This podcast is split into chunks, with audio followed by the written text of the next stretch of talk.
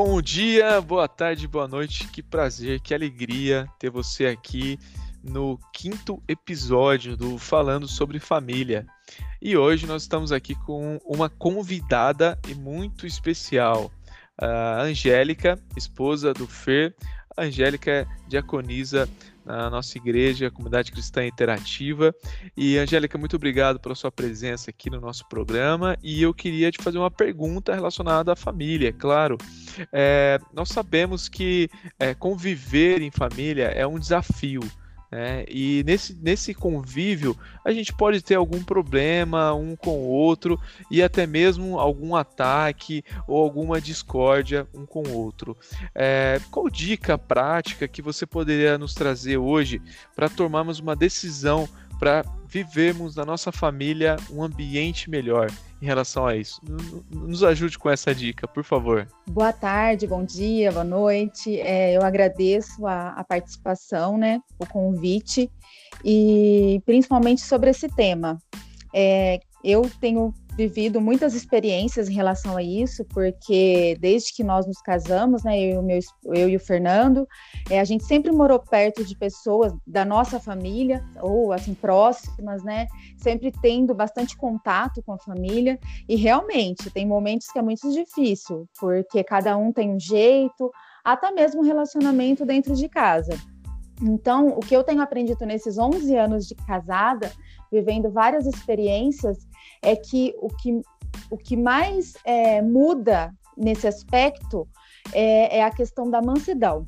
A mansidão que a gente vai adquirindo com o tempo, que é um dos frutos do Espírito, que vem através do Espírito Santo. Lógico que não foi fácil.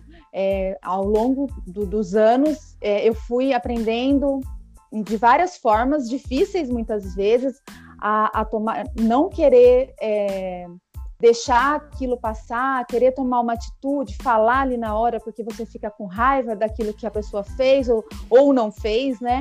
Principalmente mulher, né? Tem esses problemas no dia a dia, mas é, o Espírito Santo realmente me tratou nessa área de saber ficar quieta e ali no outro dia Deus me honrar, porque muitas vezes, né?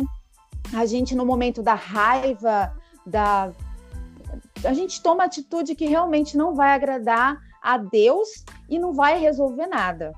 E em Provérbios, ele fala, em Provérbios 29 e 20, que tem visto um homem precipitado no falar, maior esperança a um tolo do que para ele. Ou seja, um tolo, ele tem mais esperança do que aquele que é precipitado no falar. Por quê? Vai gerar confusão, vai gerar atrito e não vai resolver. E quando nós temos o Espírito Santo que conduz a nossa vida, isso só em oração.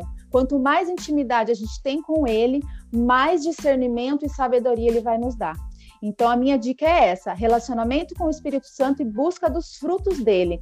O principal, a mansidão, a paciência, o amor. E com tudo isso, nós vamos conseguir viver em paz em meio às guerras, como sempre diz o meu esposo é, é muito difícil, mas nós que temos Jesus e o, e o Espírito Santo conseguimos. Amém? Uau, glória a Deus.